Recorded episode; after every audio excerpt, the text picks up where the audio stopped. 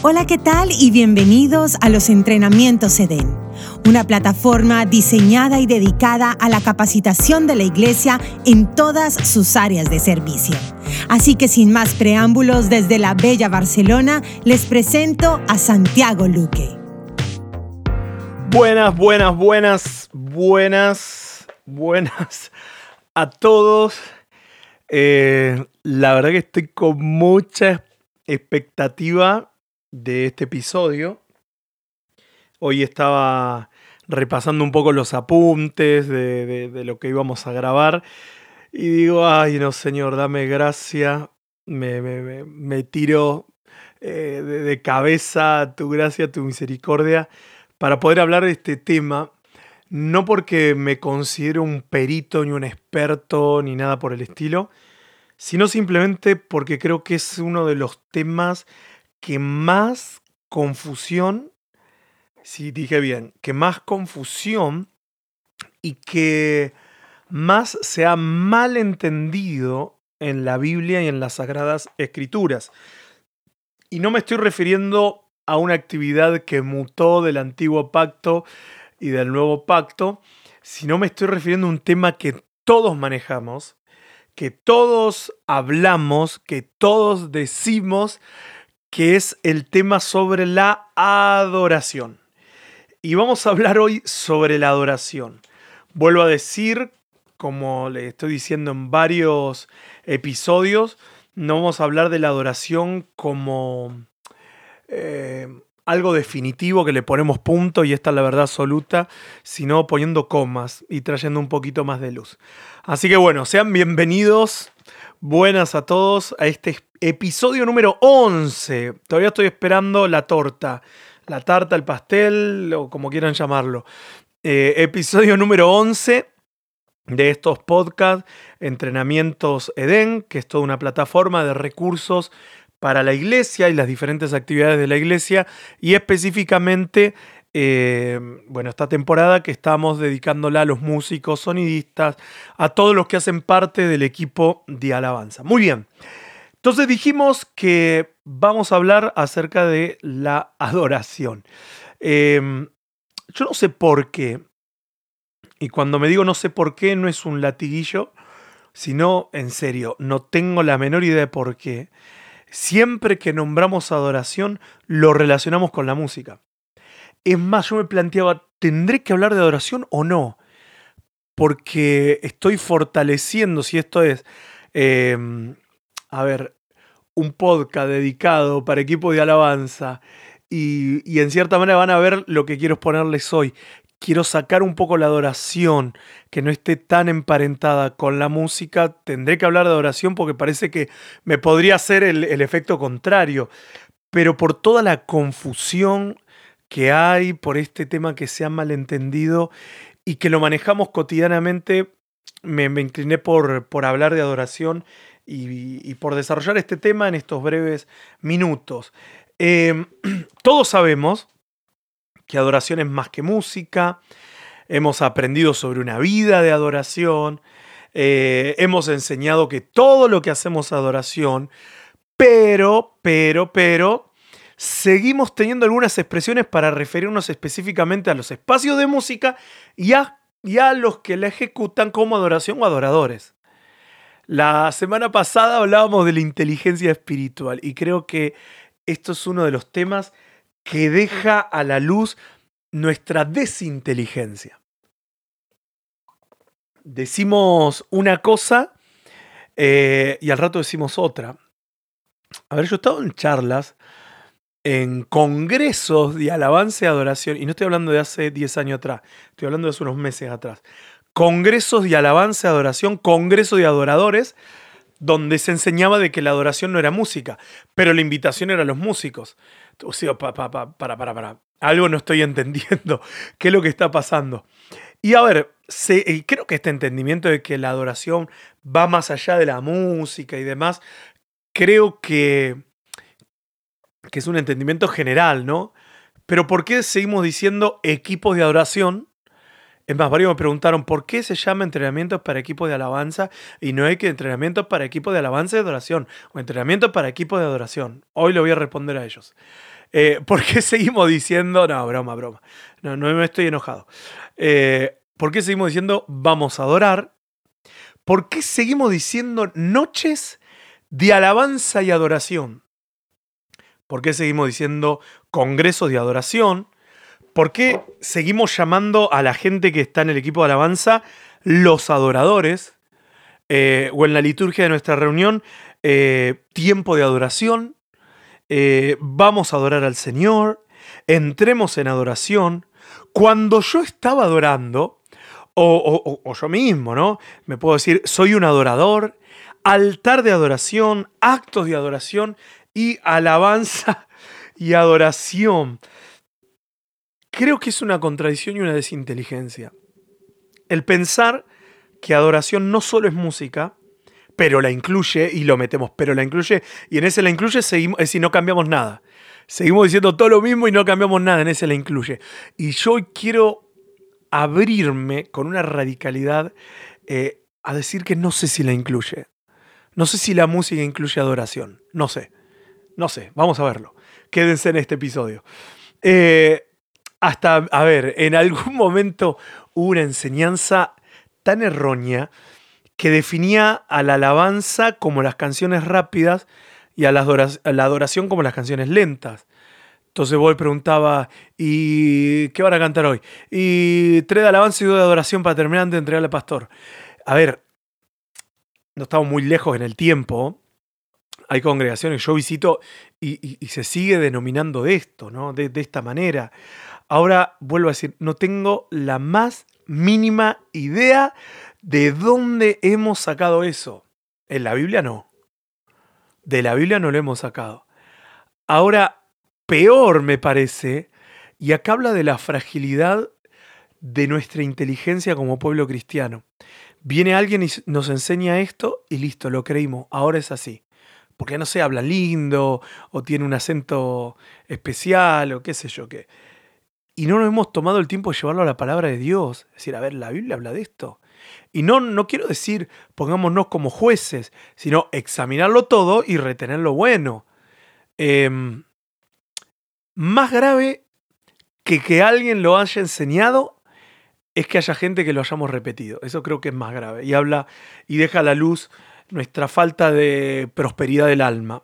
¿sí? Y los que no entienden de qué estoy hablando, vayan un episodio anterior y van a entender. Eh, recordemos este principio para lo que vamos a hablar hoy. Que una palabra genera conceptos, los conceptos generan valores y los valores generan conductas. Es decir, como yo hablo es como pienso y como pienso es como actúo. Una palabra genera conceptos, los, los, los conceptos generan valores y los valores generan conductas. Eh, es decir, en propias palabras, si seguimos dando la exclusividad de la adoración a la música, nos perdemos la plenitud de haber y de vivir como personas, como hombres y mujeres que hemos sido creados para adorar. ¿Cómo se llama lo que hacemos, esta actividad musical eh, y artística? Miren, les doy algunas citas de referencia, no lo vamos a leer hoy, pero sé que algunos están anotando. Romanos 15.9, Salmo 117.1, Hebreos 13.15, Santiago 15.13, eh, Efesios 5.19, algunas de las citas, si pueden leerlas en NBI, que hablan y que ahí sí directamente eh, relacionan a la actividad musical con la alabanza. Y eso se vale y está bueno. ¿sí? La alabanza eh, es una forma, o mejor dicho, la música es una forma de expresar alabanzas a Dios. ¿sí? Y ahí sí digo, no es la única. Simplemente hablando estoy alabando a Dios, orando puedo estar alabando a Dios, pintando un cuadro puedo estar eh, alabando a Dios. Pero, y este es el pero, no hay referencia en toda la palabra de la relación entre la adoración y la música. No hay. No lo hay. La primera vez que escuché que alguien dijo esto, dije, para, para, para, ¿cómo? Y empecé con varios versículos. Ah, no, pero habla de alabanza, pero no está hablando de canciones, pero habla de adoración. Pero bueno, pero se entiende. ¿Por qué? Porque ya tenemos instalado de que eh, adoración es música. Ahora, permítanme simplemente desinstalarlo. Hagamos de cuenta de que la adoración no es música. Fíjense cómo los versículos bíblicos que hablan de adoración, aún mismo los versículos bíblicos del libro de Apocalipsis que hablan de adoración, eh, si nos tomamos el atrevimiento, el arrojo, la irrespetuosidad eh, de pensar de que la adoración no es música, fíjense cómo cambia el sentido de cada versículo bíblico que lo hemos entendido como adoración, como música. A ver, doctrinas que hemos hecho de la alabanza o de la música pensando que es adoración y hemos tomado versículos bíblicos que decían adoración y hemos dicho, bueno, porque la música tiene que ser así, asá. Ey, esto es grave. Porque no es simplemente, bueno, todo entienden lo que decimos. Es una palabra. Recuerden, una palabra genera un concepto, un concepto genera valor y un valor genera conducta. Y vamos a ver a lo largo de este podcast, lo que nos resta de tiempo, qué importante es que cada cosa vaya a su lugar. Entonces, si hablamos de música, si hablamos de la actividad que hacemos los domingos eh, en un escenario, eh, es alabanza, ¿sí? Podríamos decir es alabanza. Estaría perfecto que dijéramos música también. Es música y mediante esa música estoy alabando a Dios. Pero también estoy adorando, pastor. Ok, ok, ok. No se me adelanten. Ahí va. Em, entonces, ¿qué es la adoración? Necesitamos entender lo que es la adoración. Yo sé que no voy a decir nada nuevo, pero ayúdenme a separar la adoración de la música. Eh, miren, adoración la primera vez que aparece es en Génesis 22.5 en la Biblia, que es cuando Abraham decide entregar a su hijo, que le dice, vamos acá al monte y adoraremos y volveremos. ¿Dónde estaba la música? Yo he escuchado, en serio, yo he escuchado prédicas donde hasta le ponen una canción, bueno, ahí Abraham estaba adorando y mientras levantó el cuchillo, seguramente, no sé qué canción habrá cantado, pero seguramente, y ahí el predicador dijo la canción de su elección. A ver, la Biblia no dice eso. Ese es el grave error de nuestro siglo y que ha llevado tantas malas interpretaciones y malos entendidos. el agregar cosas que la Biblia no dice por una cuestión de que alguien lo dijo y bueno, ya lo tomo con un absoluto y todo lo traduzco de la misma manera. La adoración es una actitud interna del corazón del hombre para Dios. La adoración, repito, es una actitud interna del corazón del hombre para Dios. No quiero meterme en el griego, hay varias palabras que son traducidas como adoración, pero ninguna de ellas representa música. Si bien parece que después de un acto de adoración puede aparecer un tiempo, una expresión artística de alabanza, pero no están ligadas, no están ligadas. ¿sí? Eh, entendemos de que la adoración vuelvo a decir, es la actitud interna del corazón del hombre hacia Dios. La actitud interna la puedo traducir también como obediencia, como servicio, como rendición, como amor, como postrarme. Es una actitud interna. La adoración no tiene que ver con cosas externas directamente. La adoración tiene que ver con algo interno. La adoración es un estado. Es un estado de adoración. Eh, es como un estado de obediencia. Vos o sos obediente o sos desobediente, o sos adorador o no sos adorador. Y no decís, bueno, vamos a obedecer al Señor, o decís, bueno, eh, el tiempo de obediencia. No, obediencia 24/7, no hay un tiempo. No está limitado por algo humano, terrenal, cronológico. No, no puedo obedecer porque no tengo la guitarra. El equipo de obediencia, Congreso de Obediencia, me, entienden, ¿no? Creo que, estoy siendo explícito. Eh, es un estado la adoración, no lo puedo limitar a actividades. Y las actividades pueden hacer que me pierda una riqueza. Porque si yo digo, bueno, la adoración no es solo música, pero la incluye, también es un error. También. Porque puedo pensar que cada vez que canto estoy adorando al Señor. Y no precisamente estoy haciendo eso. La música no es un acto de adoración en sí mismo. Puedo cantar y mire, gracias a Dios esta mentalidad está cambiando, pero cuando yo era adolescente, me acuerdo de venir de generaciones de que el músico era una cosa arriba, tenía el interruptor que hablamos en el episodio anterior, ¿no? De espiritual y de terrenal. Entonces, eh, era una cosa arriba, cantaba una cosa y después abajo era un desastre. El músico era el más mujeriego, era el que decía malas palabras, era... ¿Me entienden, no? Y bueno, lo bancamos porque es músico. Eh, puedo estar cantando divinamente pero no precisamente puedo estar expresando adoración al Señor. Puedo cantar muy lindo, hoy me rindo, lo entrego todo, e internamente no estar rindiendo nada.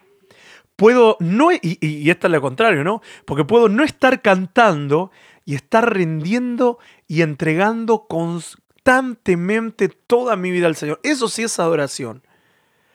Todo lo que hacemos no es adoración a Dios. Tampoco lo son las actividades con buenas intenciones. Adoración es mucho más que actos internos y externos de rendición y entrega. La adoración, vuelvo a decir, es el estado de una persona. Es el estado la que la define como adorador o no adorador. O verdadero adorador y falso adorador. A ver, yo amo la música. Ya les he contado que desde los siete años eh, trabajo con músicos, soy músico, eh, sigo trabajando con mis 40 años en la música. Eh, es una herramienta que Dios nos dio increíble, increíble. amamos ser parte del propósito eterno de Dios a través de la música, porque nos encanta la música, pero la música no es adoración, no es adoración por sí sola. La adoración no son canciones. Las canciones sí pueden expresar mis deseos, pero por más que amemos las canciones y estén llenas de emociones, estén llenas de historia, no encierran el verdadero significado y el poder de la adoración. Yo les pido a todos los que me están escuchando, que mayormente son músicos, son gente que está en el equipo de alabanza, hagamos un esfuerzo en despegar estos términos que siguen alimentando un sistema maligno. Saben que hay gente que piensa que está adorando porque canta o toca un instrumento. Y su vida es un desastre, gobernada por cualquier cosa que no es Dios. Pero porque tocan un instrumento, piensan que están adorando. Increíblemente hay personas que consideran que son adoradores porque están en un grupo de alabanza. O hay congregaciones que piensan que tienen una identidad de adoración porque grabaron varios temas musicales en un disco. Esa mentalidad es un grave horror. Esa mentalidad es corrupta.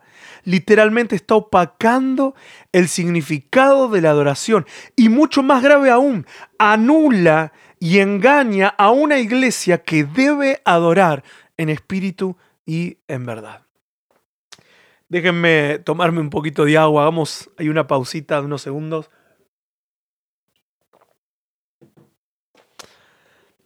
creo que lo merece el tema. Meditar, meditar, pensemos en esto, pensemos. Eh, no salgamos enseguida con los versículos bíblicos, esto no es un espadeo bíblico sino simplemente pensemos, pensemos, que el Espíritu Santo nos hable a través de este podcast. Eh, creo que es necesario tener esta radicalidad, de poder sacar esa palabra de nuestra música, porque estaríamos anulando la complejidad y la manera integral que Dios desea del hombre de rendirme como adorador. A ver, inevitablemente tenemos que caer a San Juan capítulo 4, ¿no? Eh, no hay congreso de músicos si no mencionamos San Juan 4. Y hoy, la verdad, entiendo y lo veo, digo que tendrá que ver, pero bueno, vamos a leerlo, estamos hablando de adoración.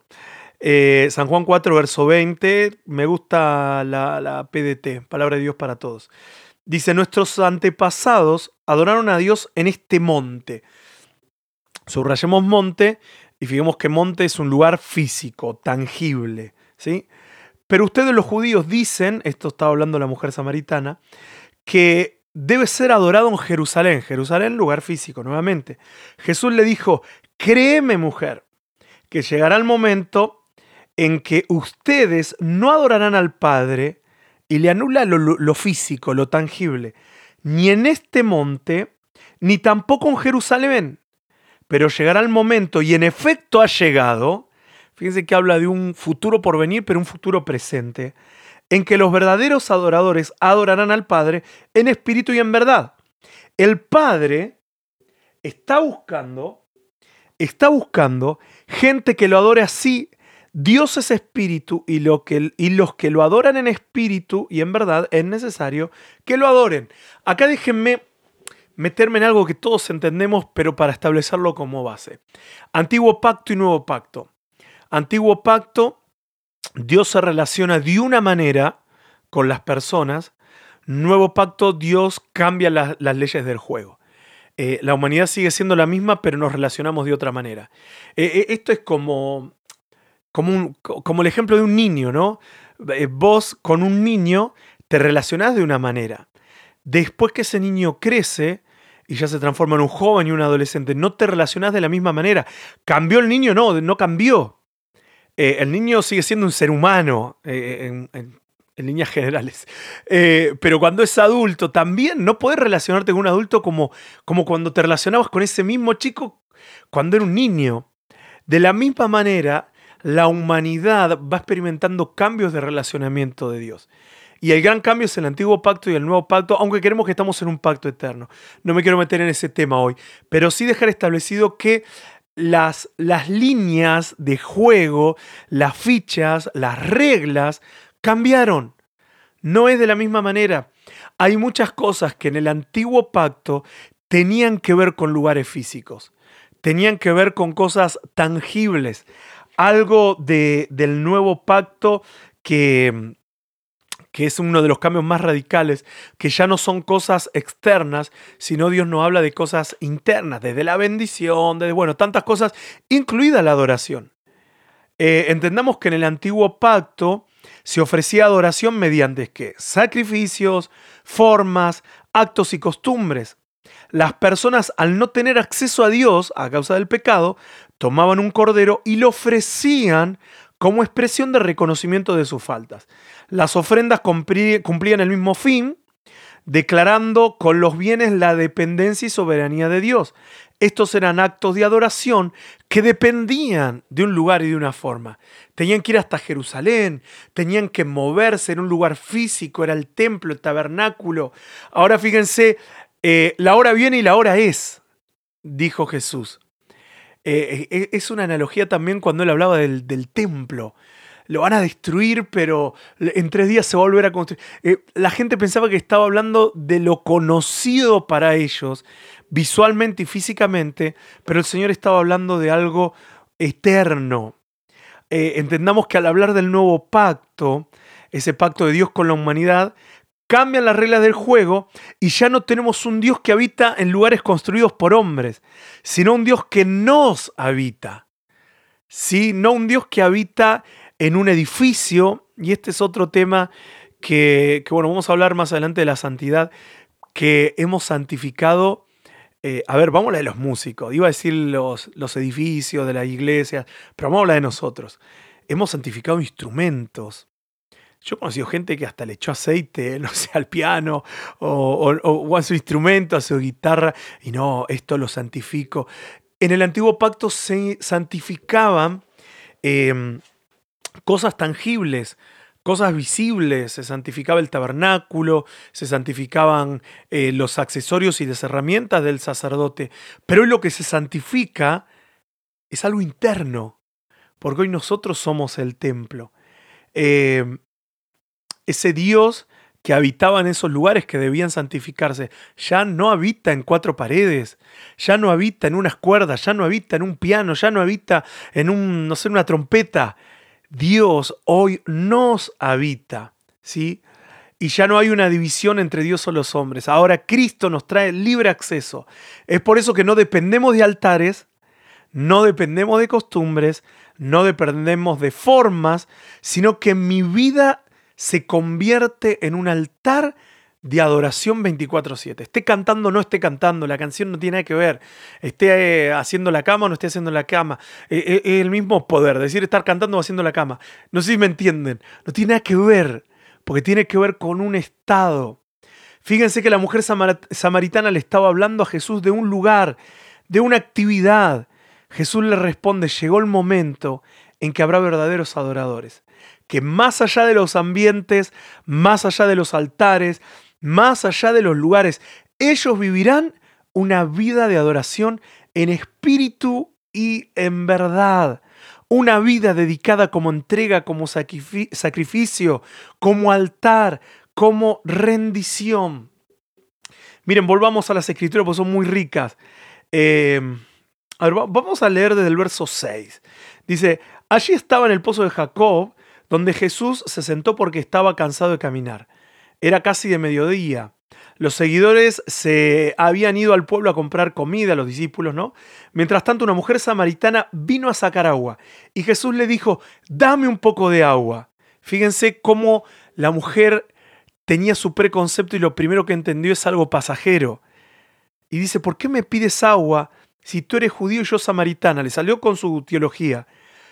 Pero le, le, dijo eso porque los judíos y los samaritanos no se tratan. Verso 10, Jesús le respondió, no sabes lo que Dios da gratuitamente, ni sabes quién soy yo. Te estoy pidiendo un poco de agua, y si supieres quién soy, me estarías pidiendo a mí. Yo te puedo dar agua de vida. Una vez más, Dios, Jesús, hablando de lo interno. ¿Por qué hemos eh, y tenemos la necesidad, y eso es lo que hace la religión católica, ¿sí? de que todo el tiempo es por costumbres, por tradiciones, por la estampita, por la fiesta de tal, porque hacemos de esta manera, porque no comemos carne, porque comemos sardina, porque nos disfrazamos, siempre con cosas externas y queremos meterlo a lo externo en un pacto donde hoy se tratan de cosas internas. La adoración, vuelvo a decir, en toda la Biblia, Antiguo Pacto y, Nuevo Pacto, nunca se trató de cosas externas. Nunca se trató de un tiempo. Como la obediencia no se trató de un tiempo. Bueno, vamos al tiempo de obediencia. No. ¿Y por qué decimos vamos al tiempo de adoración? ¿Por qué decimos somos adoradores? Eh, bueno, por ahí somos adoradores, estaría bien, pero cuando decimos somos adoradores nos estamos refiriendo a los músicos. Creo que tendremos que decir somos obedientes, somos gente que rinde su vida 24/7, y pero son palabras fuertes. A ver, bueno, podríamos seguir leyendo, pero le dejo ahí en deber para la casa, de cómo todo el tiempo la mujer samaritana le habla de cosas eh, externas cuando el Señor le está hablando de cosas internas, de cosas eternas. Lamento no, no tener el tiempo para profundizar, pero ruego, ruego, ruego al Espíritu Santo que nos hable internamente, que no sean unas palabras mías de un pastor ni de alguien que hace un podcast, sino que sean las mismas palabras del Espíritu Santo trayéndonos una revelación de que podamos vivir verdaderamente vida de adoradores. Y que no sean palabras, que no sea simplemente música y bueno, y le incluye, no, por más que diga, Señor, me rindo, te adoro, te adoro a ti, Señor, es decir, mi vida puede estar en cualquier cosa, menos en un estado de adoración. Ay, el enemigo nos ha hecho vivir en un engaño, encerrando la adoración en una actividad musical. La adoración es mucho más que una actividad musical. La música no necesariamente incluye adoración. La música sí puede ser el resultado pero también tiene que ser el resultado de la naturaleza que nos gobierna. Y eso es la adoración. ¿Qué naturaleza me está gobernando? Rendición, postración. Wow, tendremos tantas cosas para hablar de este tema, pero no los quiero llenar de información, sino simplemente decirles de que estamos viviendo en un tiempo de gracia, donde Él, Cristo, es el agua que nos sacia, Él es el pan que nos alimenta, Él es la vida que nos llena. El tener la vivencia, diaria de este entendimiento es lo que nos produce dependencia, entrega, devoción, sumisión, sujeción, dedicación y consagración. A esto sí lo llamamos adoración. La verdad que, que oro por este tema, oro en mi espíritu y, y oro con ustedes también, porque es un tema, como dije al principio, que nos ha traído mucha confusión donde hemos limitado la adoración y hemos, eh, hemos encasillado la adoración en un tema musical de 3-4 minutos o en un tiempo de media hora, 40 minutos, no sé, una hora y media, el tiempo que sea el tiempo de música. Y la adoración es mucho más que eso. La adoración es un estado, un estado de rendición. Señor, traenos entendimiento en esta palabra, que no sea resultado de simplemente un estudio teológico o de inteligencia, sino sea el resultado de tu revelación a nuestras vidas. Señor, yo oro por cada uno de los que me está escuchando y oro por mi vida y por todo lo que representamos como familia, de que no limitemos a la adoración a simplemente actos o tiempo, sino que la adoración sea mi vida. Eso es lo que mueve las cosas en lo espiritual, una vida que es capaz de ir en contra del sistema y rendir su vida a la obediencia a Cristo. En tu nombre, Señor. Amén y amén. Amén. Amigos, amigas, nos vemos en el próximo episodio. Espero que se encuentren muy bien. Muchas gracias por acompañarnos y ser parte de los entrenamientos EDEN. Para más información, dirígete a los links que aparecen en este podcast. Nos vemos en breve en una próxima ocasión.